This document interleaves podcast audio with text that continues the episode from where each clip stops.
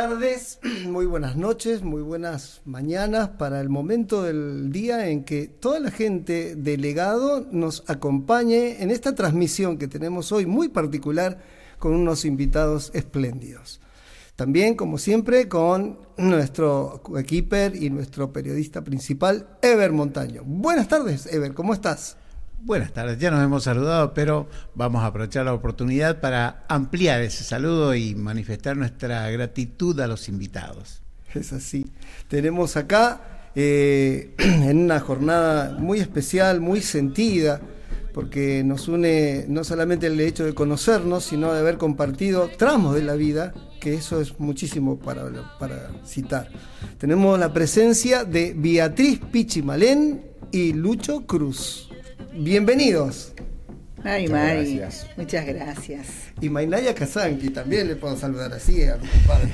Así que bueno, un placer tenerlos aquí presentes. Y más que nada, antes de empezar, yo quisiera poner un video que es un homenaje para ti, Beatriz, por tanta historia de, labor artística compartida, que eh, el tiempo de pandemia en que no nos podíamos ver, eh, uno daba clases y de golpe me encontraba con tus videos y decía, qué bueno que estemos todavía activos, emprendedores.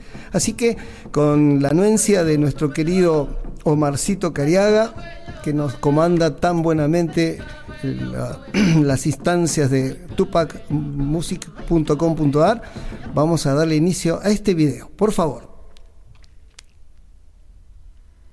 Como la hija, como los hijos uno solo, producto de dos. El amor, a veces, sacando su pañuelito del delantal, hizo un nudo y me dijo, a veces puede ser así. Y yo pensé, ciego. Que, ya vinil que, mapu. Ya vinil que, que, ya vinil que mapu, Yapinilkei, yapinilkei, yapinilkei mapulian kenangamekei. Pataken atranco, feino maita inchiu, lam yenonei lam yen, lam yenonei lam yen, liu congamekei. Treke treke lumeu, treke treke lumeu, pataken atranco, feino maita inchiu, lam yenonei lam yen. Chadinha velho mai, patutukung elio mai, watku watkung echiko meuliu confema yulamien, atukurang elio mai, patutukung elio lamien, iapilinke, iapinilke mapu, iapinilke mapu, liankenangame kei, daken atranco.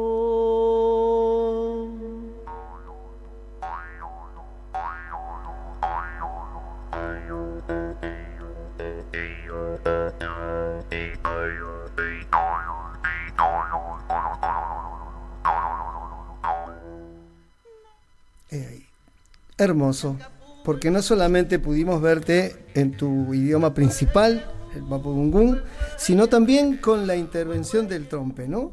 ¿Y qué decía la canción? Bueno, esa es una recopilación muy antigua, es un canto de amor, efectivamente, pero está diciendo una idea general lo que es el canto, ¿no? No es la traducción literal. Dice tierra de Yapinilque. Yapinilque es, evidentemente es un espacio, un lugar parece que no hay idea de traducción, pero tierra de esa zona, de Yapinilque, y dice que cae mucho granizo, está cayendo mucho granizo grueso, acá dice, o allá en las tierras de Yapinilque, y entonces eh, me imagino que es el hombre que, porque dice, si fuéramos un puñado de sal, le dice a su conquistadora, ¿no? O conquistada por él, vamos a imaginar si fuéramos un puñado de sal y nos echaran en agua hirviendo, dice, nos derretiríamos, hermana. Hermana en el sentido de respeto, no una hermana eh, de sangre, ¿verdad? Y dice, si fuéramos un puñado de, de azúcar, nos derretiríamos, pero eso no sucede con nosotros dos le dice él en el canto, ¿no? Bueno, está tratando de conquistarla. A lo mejor ella, qué sé yo, cuando se apaga el fuego le dice, vamos a derretirnos. Pero eso lo digo yo, ¿eh? no dice el canto. Ah, pero qué, notable, ¿no? En realidad, cuando uno escucha la música, eh, lo que penetra es la música y la cadencia con que se canta y uno prescinde de lo que está diciendo. Eh, ya supone que es algo lindo, que es algo profundo y es algo sentido que sale del corazón, pero lo que queda es la música. Eh, a mí de la letra probablemente no se me haya quedado nada, pero de la música me la voy a acordar desde hoy para adelante. Y es que es muy interesante esto que menciona eh, Don Ever. ¿Por qué? Porque esto es, yo digo, no haciendo, no haciendo una comparación, sino que como las óperas. A mí me gustan mucho algunas óperas, entonces no entiendo, no sé, no conozco el idioma, si lo cantan en el idioma que sea, que nunca es español. Entonces no me interesa. Conozco a lo mejor la referencia de lo que es el pasaje que se está cantando. ¿Y con qué me quedo? Con la melodía, con todo aquello que me involucra. Y yo pretendo que el canto nuestro, bueno, como digo, no es una comparación, sino que sea una intención de entrar, de invitar a convidar a ese fascinante mundo que, como decía Aime Paine Yem, nuestra buena hermana muerta ya, eh, la importancia de ser, no parecer. ¡Wow! nada más y nada menos. Es exactamente eso lo que pasa. A mí me pasó, por ejemplo, ya que habló de la ópera, me pasó que cuando era jovencito todavía no había escuchado óperas. Yo crecí en una ciudad chiquitita, y no sabíamos lo que era una orquesta sinfónica ni de cerca. Habíamos visto un violín alguna vez, pero un violín. Y cuando escuché una canción profunda, sentida, dolorosa, dije que qué tremendo, ¿no? Parece una canción de sufrimiento, como de añoranza de, un pueblo entero. ¿Y sabe qué era? Era va pensiero, vuela pensamiento. Ah, y, y se me había ocurrido que tenía que ver con los judíos, ¿Por qué? No lo sé. Yo tenía en ese momento 13 años, 12 años había ido a ver televisión por primera vez en mi vida, a La Paz, que se inauguraba las transmisiones del año 69, así es que me llamó la atención eso. Y me contó mi hermano, me, decía mi hermano, pero yo te pedí explicaciones y vos no supiste decirme de qué, pero dijiste todas estas cosas las mismas por la música. Claro, tal cual, sí, sí. Es que es profunda la música. Es profunda porque, y siempre digo, a veces donde el canto nos lleva, pienso, eh, a ver, ¿qué voy a explicar? Me acuerdo cuando fui a Praga, la primera vez que fui, ¿no? Mm. Yo pensaba, ¿y cómo le explico a esta gente? ¿Cómo le digo? Yo no hablo el checo, no hablo bien el inglés y en español ellos no me van a entender. Y después eché mano de lo que una vez Mercedes Sosa dijo. Yo cuando le preguntaron sobre cantar en Alemania y dijo, no sé, mijito, yo abro la boca y canto. Dije, yo voy a abrir la boca si he venido a cantar. y la verdad que el canto se defiende solo porque es genuino. No hay tanto que explicar. No, hay nada que explicar. no. Eso es. No, si los sentimientos no se explican. Claro, tal cual. Es universal, yo creo. Mm. Y me, me, ayuda la evocación, querido Ever, porque en una, en una de esas giras por Italia, en una casa que fuimos a comprar instrumentos con cara pedíamos trompe y no sabíamos explicarlo. Entonces nos dice el vendedor, ah, es cacha pensiero. Claro, saca pensamiento. Y vos ves que le está sacando el instrumento al sonido desde la boca y es como que te saca el pensar. Es hermoso. Y el trompe se usa desde tiempos milenarios. Sí, el trompe, yo, eso que han dado por Europa del Este, por el trabajo, me regalaron varios en esa zona. Y aparece, según los etnomusicólogos, no es mi estudio personal, pero eh, da la impresión de que viene de aquellas zonas y tiempo inmemorial, ¿no? Lo traen aquí, América, los antiguos españoles, y entonces el mapuche, que no conocía el acero, porque no estaba, resulta que eh, tocábamos nosotros, y hablo en pasado porque ya no se construye, yo al menos no lo he visto, em, el que le decimos nosotros, el Kirkincahuel también se le dice, ¿no? Y es eh, una, una liana, podríamos decir, que crece en la precordillera, em, y entonces se frota con otro y sale un sonidito muy humilde, muy chiquito, y entonces cuando le preguntábamos al chachay, como decimos al abuelo, y, y cuándo lo tocaban, para no estar quieto, decía él. ¿no? no había radio, no había otro sonido, no había guitarra, era eso, bueno, y la voz. Y cuando viene entonces el torompe y traen los españoles, ahí el mapuche dijo, ah, ¿cómo es esto? Y lo toma y lo hace propio, y lo hace tan propio que nosotros bueno, es mi caso que yo canto y toco con el torompe a veces, no todas las canciones, porque hay palabras que son explosivas, no se pueden pronunciar y tocar, pero en otras sí. Y bueno, estando en el mundo, uno ve que hay unos... Eh, ¿cómo se dice? Festivales internacional y hay que ver cómo toca esa gente de Europa del Este. Nosotros hacemos una muestra nomás, porque realmente son maestros y maestras. Cantan y tocan y sonido, es una belleza el torompe y tiene que ver con la cuerda del corazón, del sentimiento. Sí. Sí. ¿Lo podemos ver? Claro. Acá está. Los hay, como digo, de todos tamaños, de todos. Yo traje uno chiquito, que es el que más que nada está adecuado a las notas del canto que yo toco, ¿no? Está un poquitito enredado ahora, se puso mañero. Pero bueno, es importante mostrarlo así, ¿no? Como se ve, es apenas un pedacito de, de hierro, no de hierro, de acero, de acero templado. Entonces eh, se con coloca una con una pequeña lengüeta, como digo, los hay más grandes, y ahí Lucho también tiene uno. y entonces vamos a hacer esta conquista, como decimos, ¿no? Que cuando uno está interesada en la otra persona, eh, de repente está ahí y no hay otra palabra, no hay otra manera, no hay otro acercamiento, saca su torompe y entonces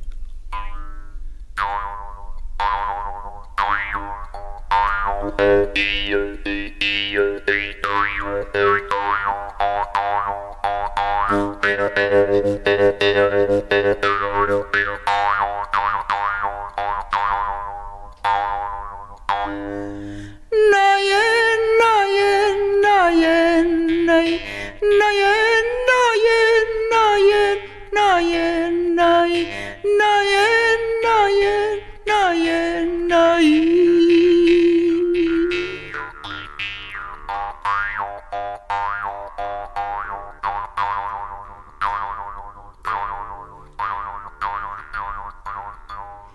Una muestra de lo que es el canto y la respuesta de ese canto de conquista. Y entonces, claro, como digo, se apaga el fuego y a lo mejor nos vamos juntos, ¿no?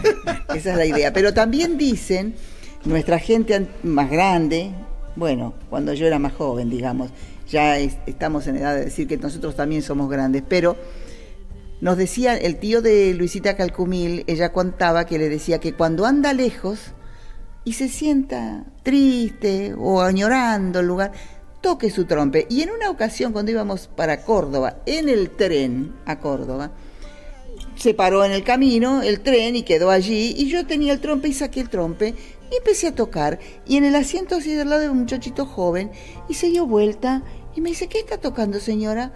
Torompe, dice, mi abuelo tiene esto en la casa y yo no sabía para qué era. Entonces le, hago le digo, puede ser arpa judía, birimbaos, cachapensieri, miles de voces de donde anduvo. Y digo, sirve para comunicarse, porque el muchacho me conversó. Y es cierto, es para eso, es para, para, para comunicarse, ¿no? En todo caso. Magistral. Qué palabra genial que utilizó, ¿no? Porque eh, yo la escuché muchas veces en, otros lugares, pero jamás lo había escuchado en Argentina, que se apropió sí. de ese instrumento que vino de otro lado. Eh, en América del Sur tenemos la, la chiquitanía boliviana, donde los nativos se han apropiado de la música barroca y han hecho unas orquestas formidables, eh, son únicas en el mundo. Y, he conocido otros casos, por ejemplo, esto debe ser eh, una primicia.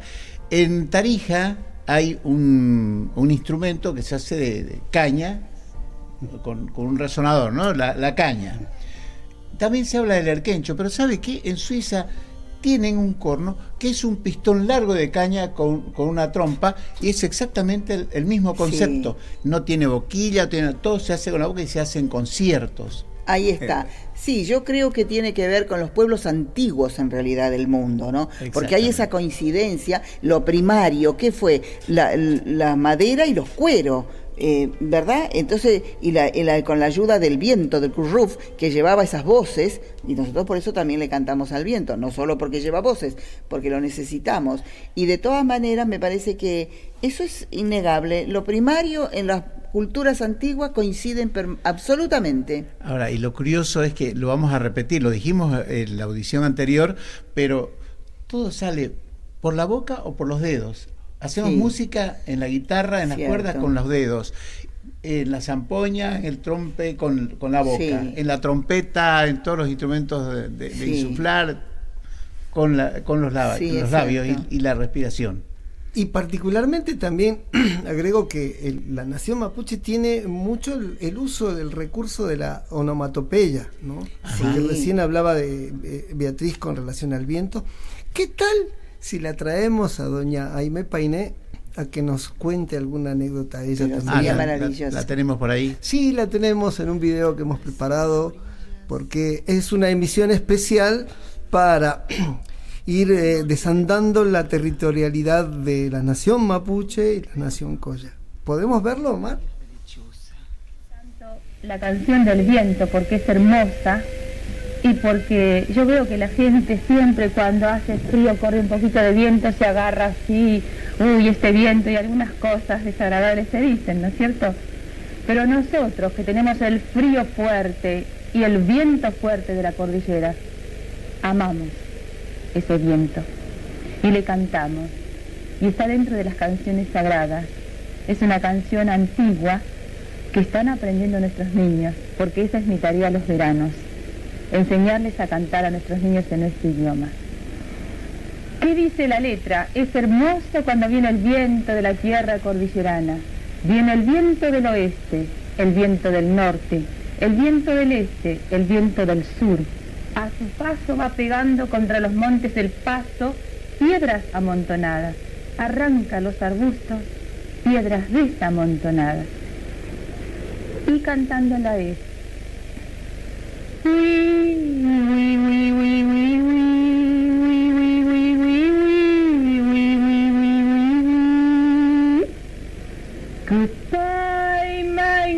kupai manga, gulu kuruf mai, kupai mai winyi kuruf mai.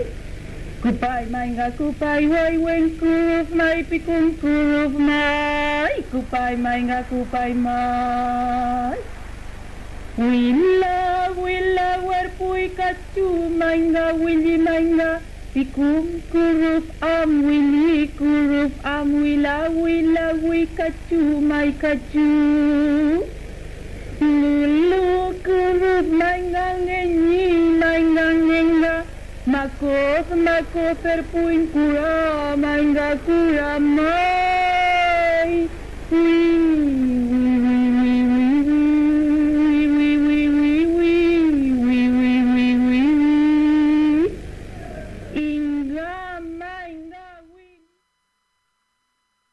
tal? ¿Eh?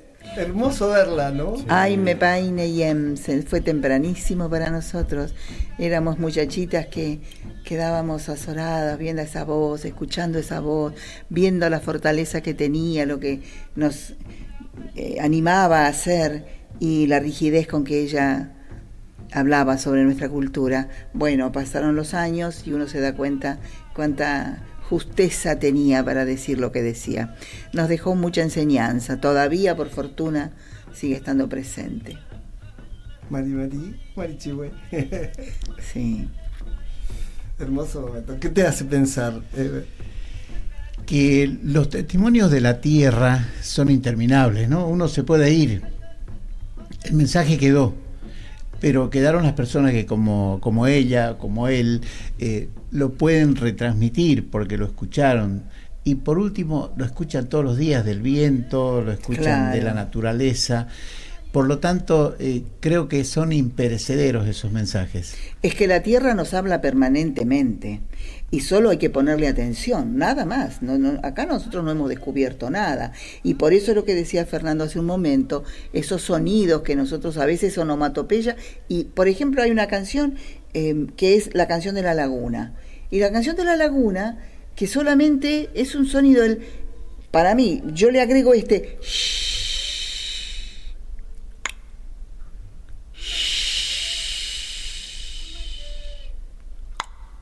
ese chasquido de la lengua. Y cuando vamos a las escuelas, los niños empiezan y yo les digo, sigan, sigan y escúchense. Y es una cascada, ya no es el río, ya no es la laguna que mueve el viento. Entonces, eh, es la energía, el ñen que tenemos o el gente que somos si queremos, en conjunción con la Mapuñuque, con la Madre Tierra, que solo hay que sentarse y ese sonido, esa pretensión de hablar con el sonido de la laguna, es el diálogo que se establece y eso entonces es un tayel, es un canto sagrado. Tayel. Así. Y la Y se pronuncia como... Es una... Nosotros tenemos en el Mapudungún, no voy a hacer una clase de, de, lengua mapuche, pero tengo que decir que hay cinco vocales en el español y tenemos una sexta, que es el- la pretensión de decir la I junto a la U, y por eso es gutural, U, ¿no? Entonces decimos kuyen, eh, kruf, tayul. Bueno, eh, va con esa sexta, se- sexta vocal, podríamos decir. Buenísimo. Mm. Impecable. Gracias por ese dato. Es, es vital, importante, Sí. porque les escuchamos hablar muchas veces. Sí.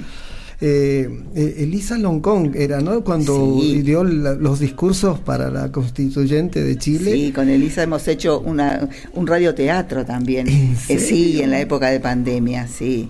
De Culpuncahue, que es la, las ballenas, las ballenas que se llevan a los muertos. Bueno, esa es otra historia, ¿no?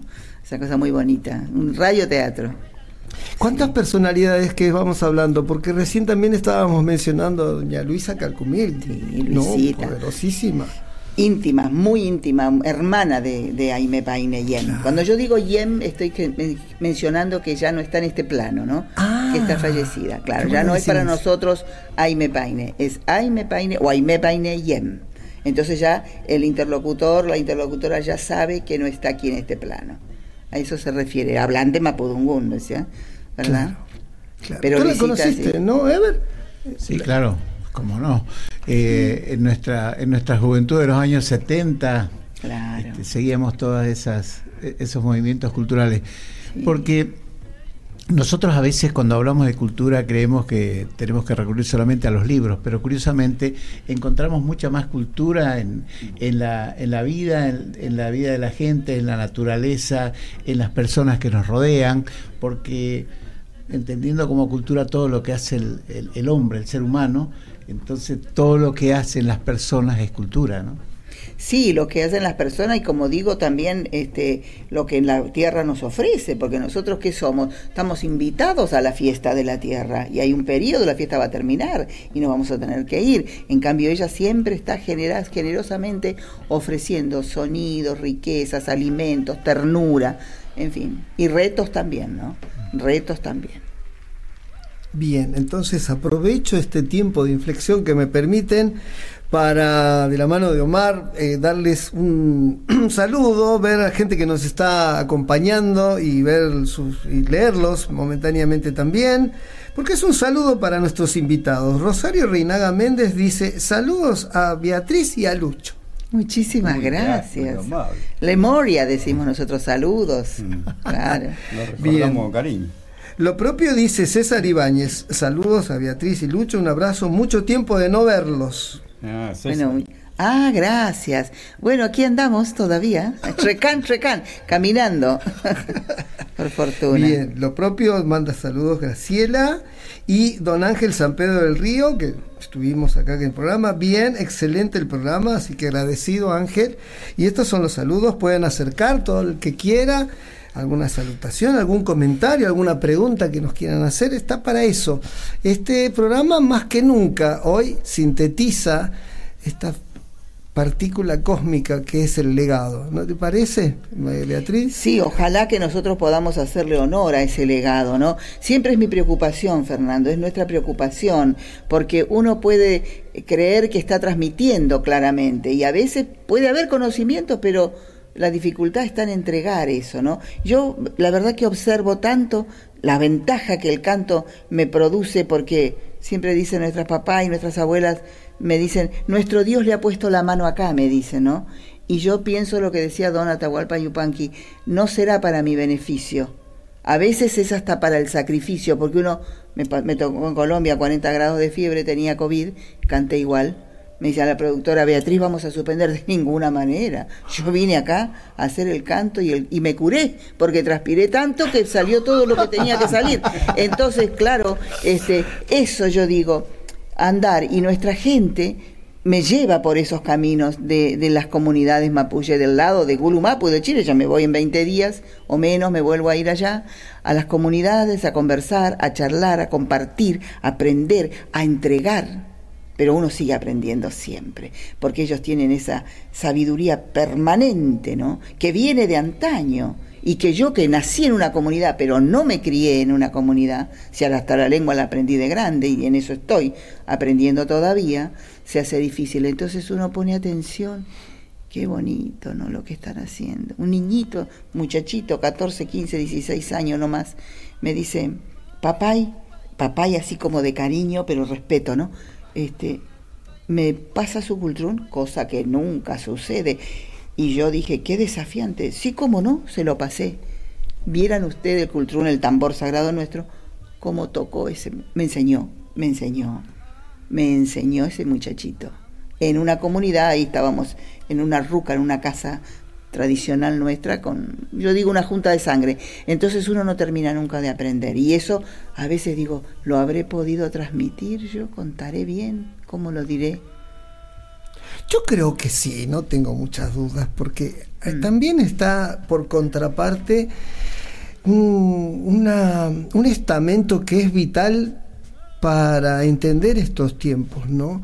Los códigos de ética que tienen nuestros pueblos originarios al momento de transmitir, ¿no? Es como ese es el lema sagrado de, del mensaje que se va a dar. Sí, el protocolo también que decimos, ¿no? Sí. La ética, el protocolo, sí. Y, parafraseando esto, me gustaría, les pido permiso para poder transmitir el siguiente video, que es de precisamente de un machi, machi varón, que a mí me llamó la atención, por eso lo había descargado una vez en la compu y entonces lo tenemos acá. Le pido a Marcito si nos permite ver. Fuera.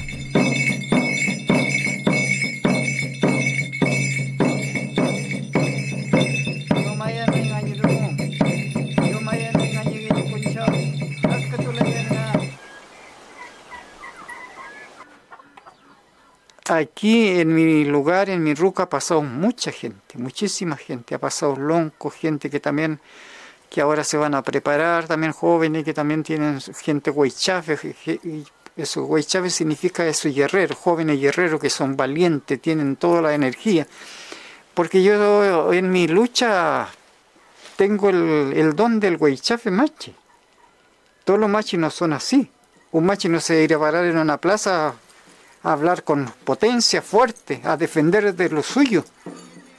Que los peñimachi solamente ahora están de la cuatro pared, de ahí no sale.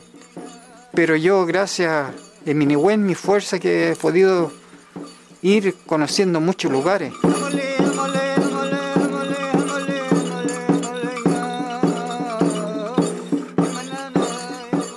Y yo he tenido muchos peos ahora último. He soñado mucho de agua. Yo creo que tiene que haber una limpieza general.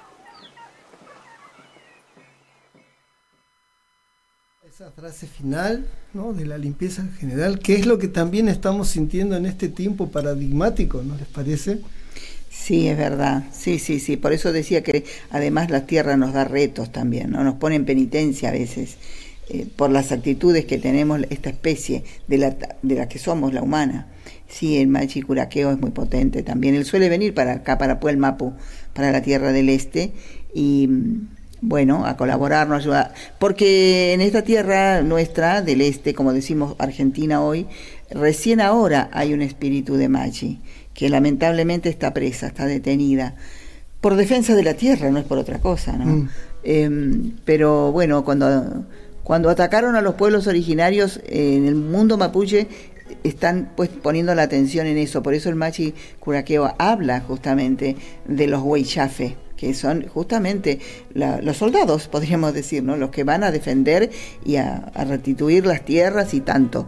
Bueno, ahí él muestra un bagaje cultural muy amplio que no vamos a detallar, pero es muy importante. Cuando yo hablo del cultrún, él muestra ahí tocándolo, ¿no? sí.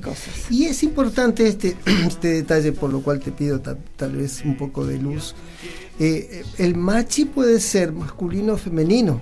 Claro, puede ser, porque además hay que decir que nadie elige serlo, no es que uno dice, bueno, yo me voy a dedicar a esto. Nadie, todos venimos a algo, nos dicen, por algo estamos, porque pudimos haber no quedado, no estado, ¿no es cierto? Eh, haber sido interrumpido en la vida y estamos. Entonces hay que ver a qué vino uno, pero a quién le va a preguntar uno, a ver, ¿yo para qué sirvo? No, él habla de los peumas, de los sueños. Los sueños nos revelan, hay que saber entender, comprender, preguntar si soñé con tal cosa, qué será, para qué será. Después la actitud de la persona. Y a veces, a, mí me han comentado también que mucho antes de nacer los machis o las machis se han manifestado en el vientre de sus madres, ¿no? Bueno, y están con la energía que los rige, que puede ser del agua, del rayo, de la tormenta, del viento, de lo que fuera. Y cada uno de nosotros, la, especie humana, también tenemos un ñen, como decimos. En el caso de mi familia, somos el ñen magun, la energía de la lluvia. Y eso me lo sacaron a mí en un guillatún, en una ceremonia sagrada que hacemos anuales bueno, me lo sacaron, yo comentaba cosas y entonces, me, bueno, nosotros, o sea, eso es lo que nos rige a nosotros. Yo ya sé lo que va a pasar cuando voy por primera vez a un lugar o después de mucho tiempo no voy y tiene que ver con el agua, con la lluvia, no con el agua solo, con la lluvia.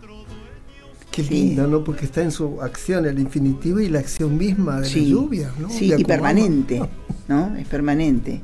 Sí, por eso a veces la gente dice, uy, bueno, sobre todo en la ciudad, está lloviendo, qué fastidio, que esto, pero justo ahora se puso a llover y yo, si supieran la limpieza que es la lluvia, la claridad que nos da, más allá del riego, ¿no? Y de la abundancia. Bueno, son lecturas. Es así. Qué invitados, ¿no, Ever? Favor. Sí. que lo tenemos No, pero lo que pasa es que en el campo también se da mucho valor. Mucha, en la ciudad siempre nos quejamos porque hace mucho calor o porque llueve. Pero en el campo es diferente. Cuando llueve, uh, rogamos que siga lloviendo porque por el trabajo que uno tiene y tiene que eh, eh, crecer. Si no tenemos la lluvia, no, no favorece a nadie. Esa es la importancia que tiene. Además de que es uno de los cuatro elementos para todas las especies, ¿no? Sí. Y, tiene que ver tanto con esta potestad del, hombre que tiene la sabiduría en su mano, en su mm. camasa, ¿no? De poder ser, manejar el verde, el comer territorio, de saber plantar y que emerja. Pero también es el mismo hombre que puede tener la ductilidad de saber hacer instrumentos. Como es el caso de tu pariente. ¿No? de tu linaje. Así que con tu permiso, le voy a pedir a Omar que nos pase el video que tenemos para ver a don Anastasio Quiroga, un referente importantísimo de nuestra cultura aquí, en Wilde. Bueno, en los últimos días se tuvo Wilde. Pero, ¿lo podemos ver, Omar? Todo se hace con música. Para las siembras y cuando se pastorea, hasta en los velorios también a veces se baila y se canta. A veces lo hacemos medio llorando, llorando también.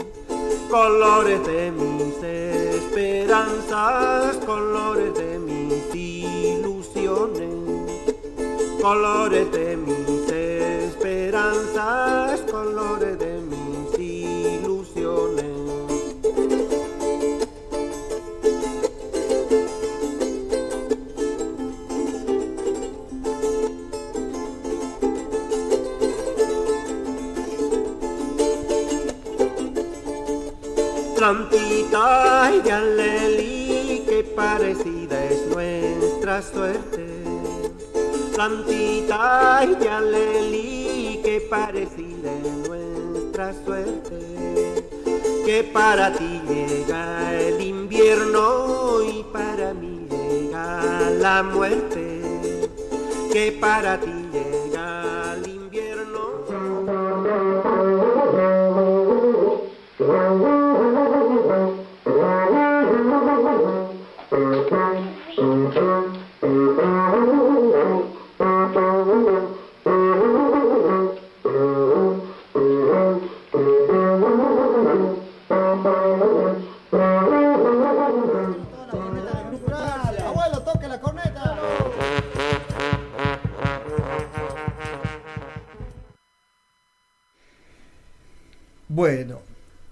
hacer una aclaración. El, el archivo fílmico de Difilm eh, venía eh, solamente imagen, ¿no? Entonces, por suerte tenía un disco del maestro Anastasio Quiroga, entonces le puse la musiquita para ese momento. Y el que le hizo el reportaje es don Andrés Perciavalli, en su momento, televisión blanco y negro, y él eh, mostrándole la casa, y termina con esos chicos, no sos ¿no? No, no, no. no.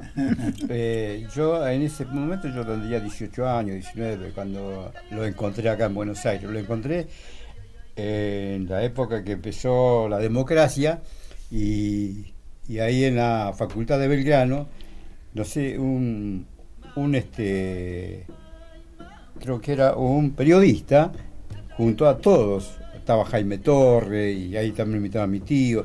Y yo me enteré por Clarín, estaba diciendo un domingo y digo, tal fecha, eh, un viernes, van a estar todos estos músicos de todo, eh, de la Argentina, norte, sur. Y me acerqué.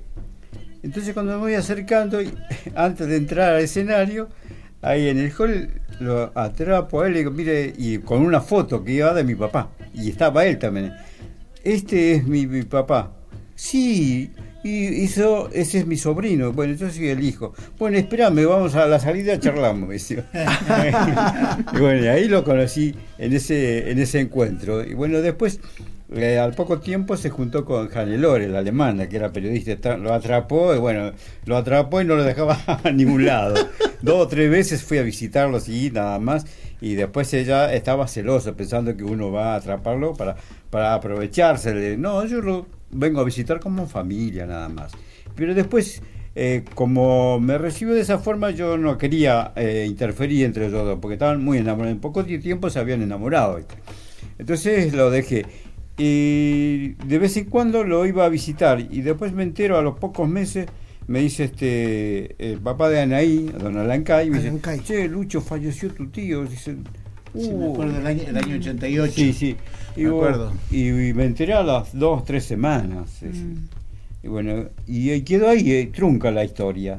Y después ella, eh, por esas casualidades, la encontró a ella y ahí le regaló una guitarra, un, un charango y una... Sí, bueno, eh, Una- Hannelore me conoció a mí cuando nosotros no nos conocíamos y entonces me dice, en, una, en un acto de un 12 de octubre, me acuerdo, ella Mm. estaba con una foto de don Anastasio y entonces se acercó, yo creo que estaba, estaba en el escenario ahí y me dio la foto, entonces ella me, me pidió que dijera tal cosa, yo lo hice y se ve que le pareció bien. Bueno, entonces me pidió a ir y quedamos para vernos.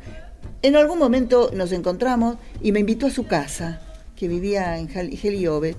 Y yo fui, empezamos a charlar y me decía, querida, nos encontramos tarde nosotras, me decía, nos encontramos tarde. Bueno, le decía yo, no es tarde porque, claro, es cierto, para lo que ella pretendía seguramente. Y entonces un día me dijo, yo quiero que te lleves. Y yo le dije, ¿qué? Y me dio el charango, el bombo, la... eh, Guitarra. el- el- no, la guitarra me la quería dar y dije, no puedo, yo no... ¿qué- ¿Cómo voy a llevarme yo todo esto? ¿Por qué? Y me dijo, quiero Un que lo guardes, que, claro, un quenacho, el pajarito con que él tocaba y, bueno, una serie de cosas. Y yo le dije, pero yo no tengo por qué. Y me dijo, yo quiero que lo guardes, que lo tenga. Bueno, y así lo tuvimos guardado hasta hace muy poquito, porque ahora se lo dimos a mm, Jorge Balancino, que está Bien. él. Sí, sí, porque uno tiene que delegar las cosas, porque eh, en realidad yo sentí que era custodia de eso. Después nos encontramos con él y me dice, sí, era mi tío abuelo. Me dice, ¿cómo tu tío? Yo tengo la cosa de tu tío. Bueno, las cosas vienen por un lado que uno no tiene por qué entenderlas siempre, ¿no? Y bueno, creemos eso, que está bien. que Ese es un legado lugar. auténtico. ¿no? Mm. Nosotros fuimos custodios por un tiempo. Ella pensó que teníamos que tenerlo, lo tuvimos y ahora lo entregamos para que, porque él, Jorge Balancino, el maestro Balancino, conoce también la historia, ¿no? Claro, y transmite las escuelas, es lo Sí, esencial, sí, me muestra. que y bueno, bueno. una herencia de tal persona y, y está en la historia y, y, y lo muestra a los chicos. Y hace una linda este, escuela, él, eh, mostrando esos instrumentos que son una trascendencia de tener una historia. que ya no suenan como en su momento, naturalmente. Tienen, le- eh, por ejemplo, el que está, las cañas estaban partidas, pero eso tiene un valor Obvio. porque además de, de- de la persona que lo tocó, y- yo pienso eh, toda la energía que lo que seríamos el ADN, ¿no? Que está allí, que pasó por allí, el soplido de su espíritu que anduvo por ahí. Entonces El no es- el aliento, claro. Entonces no es para dejarlo en cualquier lugar. Claro, pues eh, entre mi papá y mi tío hay una transmisión, ¿no? Mi papá le enseña a tocar charango y después, al ver a mi papá que hacía charango, aprende a hacer charango. Y después él se eh, autodidacta. Todos los instrumentos que él tenía los hacía él. Así de una, una linda combinación y trascendencia de familia, ¿no? De- Doy fe de eso, Luchito, porque yo era muy jovencito, estaba con Guiñay Yacta en ese tiempo, Mm. y un día tengo la suerte de verlo, charlar, y me muestra sus instrumentos, don Anastasio, un señor de, de, de un hablar bien pausado, ¿no? Sí, tenía que sí, esperar para que respondiera. Y me muestra, te voy a mostrar mi quenacho, a ver si lo interpretas, me dice. Yo pensé que me iba a hacer tocar, y no, no era que me quería hacer tocar. Me muestra su quenacho, y era un, como una especie de choquela de caña Sí, y a su vez estaba pegado una eh, era una cámara de, de las ruedas de auto que lo había cortado con la forma de alas no sí puede tener una a proximidad al logo de Batman pero no lo pensemos por ese lado entonces lo pegaba a la quena al quenacho lo pintaba primorosamente como si fueran las alas, ¿no? Un instrumento al lado. Y cuando lo tocaba, lo movía y entonces se, se desplegaba así, es como que volaba. Claro, sí. Y me dice, ¿lo interpretaste? Le digo, perfectamente, Anastasio. Claro. Es hermoso.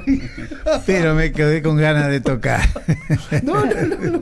No, fue hermosa. Y esas esperanzas re- eh, adquieren esa significancia hoy, en mi edad, no en ese momento. porque- Ahora, fíjese que testimonio impresionante, ¿eh? porque él era muy jovencito todavía, empezaba con su banda de, de sicuris y don Anastasio ya estaba como despidiéndose del mundo, ¿no? Porque poco tiempo después se nos fue. Sí, sí, sí. Eso, ese es el legado.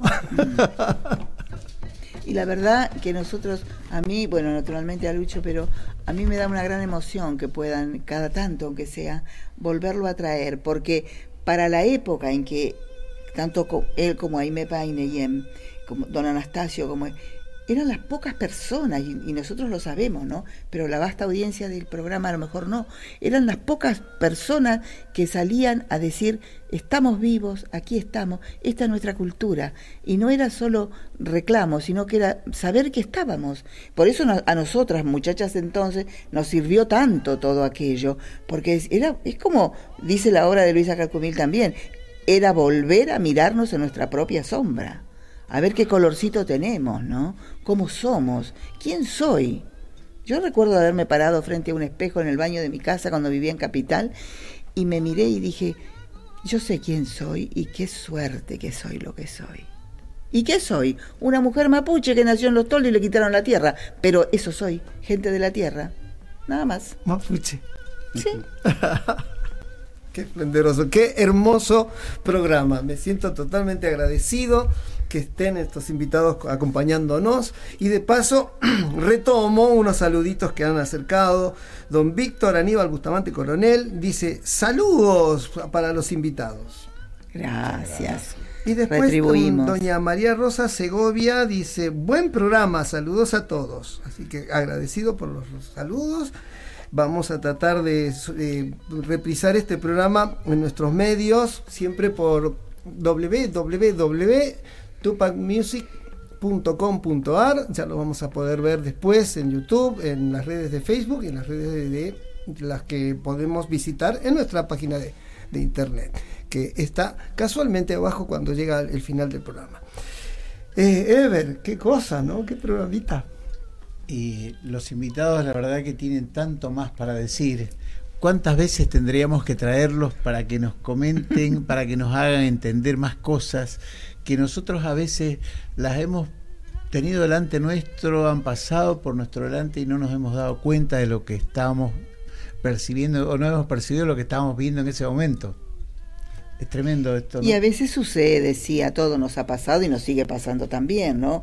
A veces ponen una atención. Yo siempre digo que eh, tengo acción retardada, digo en mi mente, pero de verdad es así, porque después, a lo mejor al otro día o a los dos días, me doy cuenta y digo, pucha, no, no, no pregunté aquello, o no dije, o esto es así, ¿no? Una vez me acuerdo que me dijeron, cuando usted tenga un peuma, hablábamos de los sueños, cuando tenga un peuma, este, y si, si no es bueno, si es malo, eh, no lo cuente a, a, la mañana, ni temprano a la tarde. Y yo dije, ¿y cómo, cómo me voy a dar cuenta si es bueno o es malo? Eso, usted se despierta, el cuerpo le avisa, le dice, se asustó, se despertó agitada, triste, llorando. Ah, claro.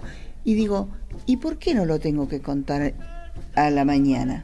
Ah, no, me dijo la papá. Eso averígüelo usted.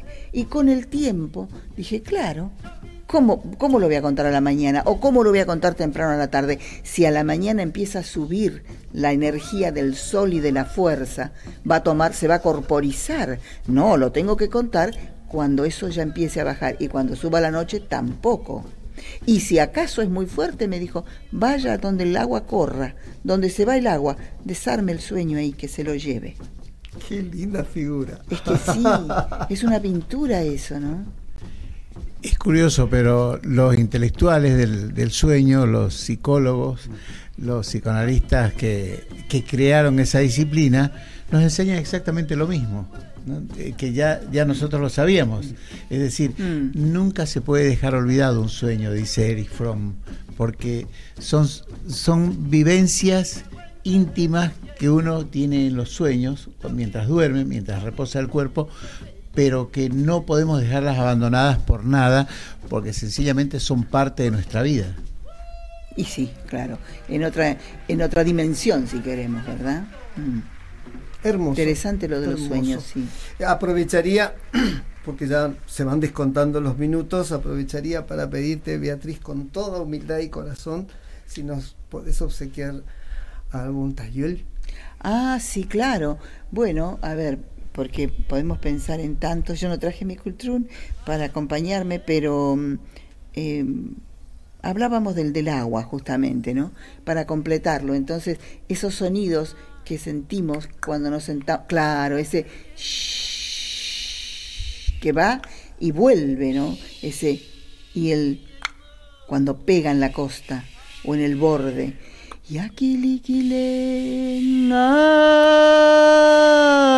Yakilikilenga Yakilikilenga Yakilikilenga Yakilikile Yakilikilenga Yakilikilenga Yakilikile Yakilikilenga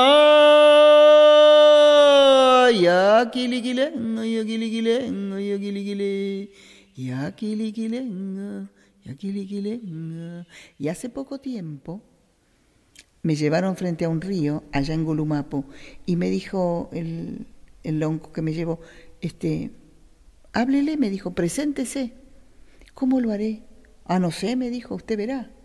Me senté, sí, en una piedra ahí y lo escuché y entonces yo pensé, sentí, ¿no? Ese, ese, esa sensación cuando dice, pasa, conversa con, el, con las piedras y yo pensaba, ¿cómo le explico? ¿Cómo le digo? Me dio tanta emoción, tanta emoción, que salieron unas lágrimas. Y yo dije, ahí está, ahí me presenté. Ahí nomás. Conjugamos su líquido y mi, mi, alegría y a la vez mi emoción, ¿no? De, bueno, de estar allí y de poder volver, ojalá, que me reconozca cuando pase lento, le digo. ¿no? será así. Y, y, aprovecho para decirte que esta es tu casa. Puedes volver las veces que quieras. Muchas Acá gracias. estará el espacio con todo el corazón abierto y desplegado para entrañar otras cosas, otros sonidos, otras búsquedas tal vez, ¿no, Ever? nosotros necesitamos tanto de estos aportes, de estas iniciativas, sobre todo de estos testimonios, ¿no? que son la manifestación del legado de la tierra. Muchas gracias. Muchas gracias. Nosotros estamos, yo siempre hablo por los dos, pero es bueno que Lucho también lo diga. ¿no? Estamos muy agradecidos, sí, muy agradecidos por el espacio. No siempre abundan y, eh, y la felicidad de encontrarnos nuevamente, porque nos conocemos, como bien Y decía, de haber compartido años. en algún momento eh, el mismo espacio con Anastasio, ¿no? Sí, por favor, el Taita Anastasio. No, y gracias a ustedes también por invitarnos y darnos a hablar, porque yo no soy mucho de hablar, porque la que lleva la voz cantante es ella y lo hace bien. ¿Para qué voy a poner lo mío, la impronta mía? Pero a veces me gusta mostrar en el momento que estamos acompañados, dos paisanos, bueno, es necesario contar lo, lo que uno tiene. ¿no? Aquí hay mayoría. Nos Muchas gracias. No, El somos lap- los, los cuatro somos El paisanos. lapso tiempo nos debe llevar un viaje imaginario de unos 30, 35 años, que es la edad en la que nace mi hijo mayor, 30 años la que nace Rumi, y coincidentemente cuando nos encontrábamos y compartíamos comidas, asadito, Claro, sí. que estaba Huichari, así que aprovecho para mandar un, un saludo gigantesco, ojalá en algún momento, Huichari, que lo puedas ver este programa, te lo voy a linkear. Este, ¿Qué apellida Huichari hoy? Que me olvidé la conjunción de los dos apellidos. Huichari con Humón Cruz. Wow. Huichari es porque ella aparece, o sea, yo quedo embarazada cuando estábamos allá. En Huichaira. En Huichaira, que la palabra, me di- nos dijeron la gente, no es Huichaira, es Huichari. Subir Huichari. el verbo que vos- Claro.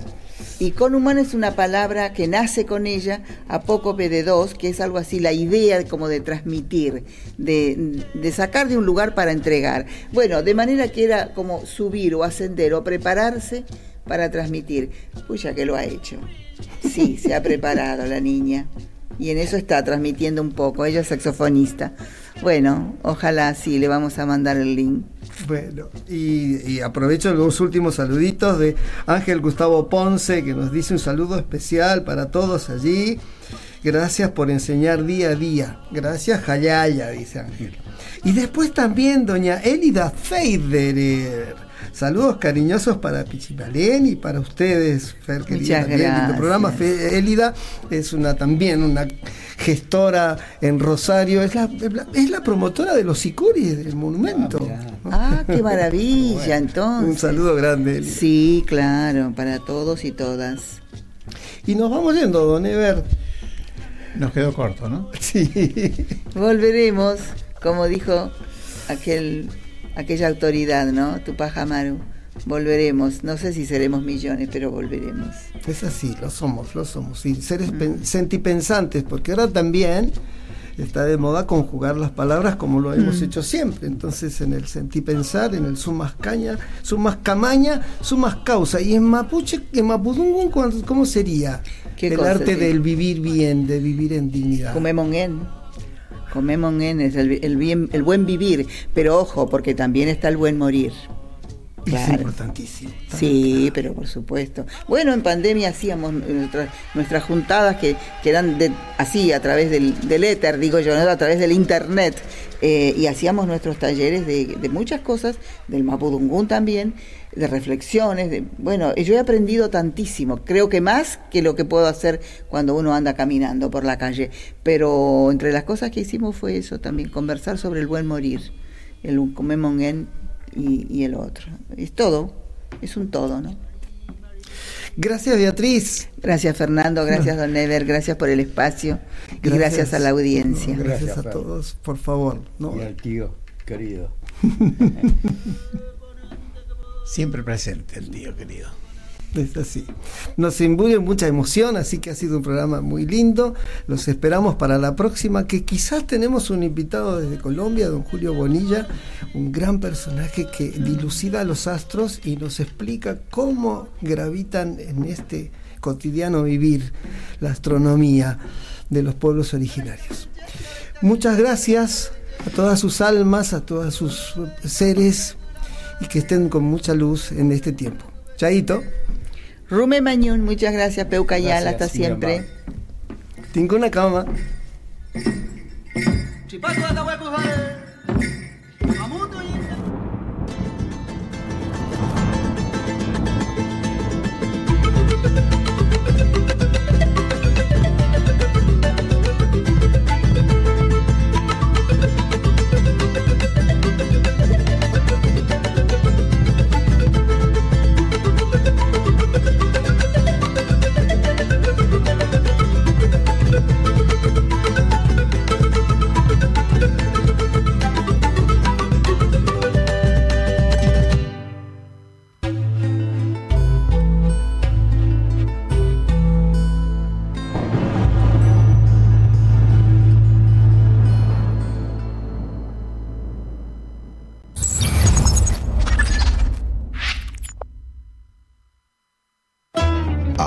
Sadaik, Sociedad Argentina de Autores y Compositores.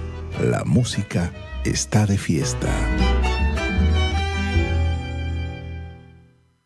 ¿Tomamos mate? Elegí yerba mate Don Omar, de sabor suave y súper rendidora. Carga tu mate de energía. Don Omar te acompaña todo el día. De Chile para el mundo. El artista trascendino Juano Villara presenta su nuevo sencillo, Endechas. Con guitarra y bandoneón, ya la barra va a empezar. Una producción realizada en Argentina, donde fusiona ritmos típicos de Latinoamérica. Si por cerrillos me voy herido de cacharpaya. Endechas ya está en todas las plataformas. Seguilo en todas sus redes. Arroba Juano Villara. Amanecido en las carpas.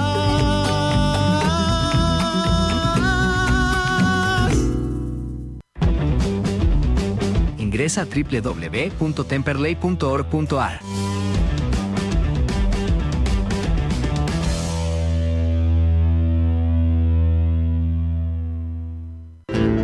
Cátulo Tango, en el corazón del abasto.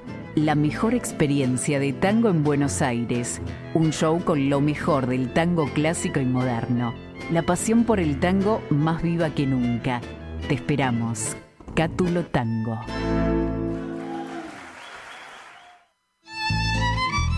Fábrica de envases de hojalata en Basil. Fabricamos set materos, alcancías, latas para té, café, galletitas, fideos, legumbres, harinas y todo tipo de envases para cubrir tu necesidad. Vos elegís tu modelo, tamaño y color. Contamos con un departamento de diseño gráfico y desarrollo industrial. Envíos a todo el país. Venta mayorista y minorista. Consulta SAL 5411 5315 2580. Seguinos en nuestras redes, en Instagram y en Facebook, arroba en Latas Decoradas. En Basil, apoyando siempre al folclore argentino. Escuela Taller de Música Rubén Ferrero. 35 años de experiencia. Enseñanza integral en historia, análisis, audio perceptiva y teoría musical. Piano, canto, bajo, guitarra, ensambles rítmicos, vocales e instrumentales. Exploramos el folclore, lo étnico, lo urbano, jazz, tango y fusión. Ingreso desde los 10 años, sin límite de edad. Estamos de lunes a viernes de 10 a 20 horas y los sábados de 10 a 13 en Biel 1272, Cava. Contactanos al 15 56 40 26 28 o al 15 33 04 96 73 o ingresa a www.rubenferrero.com.ar. Te esperamos.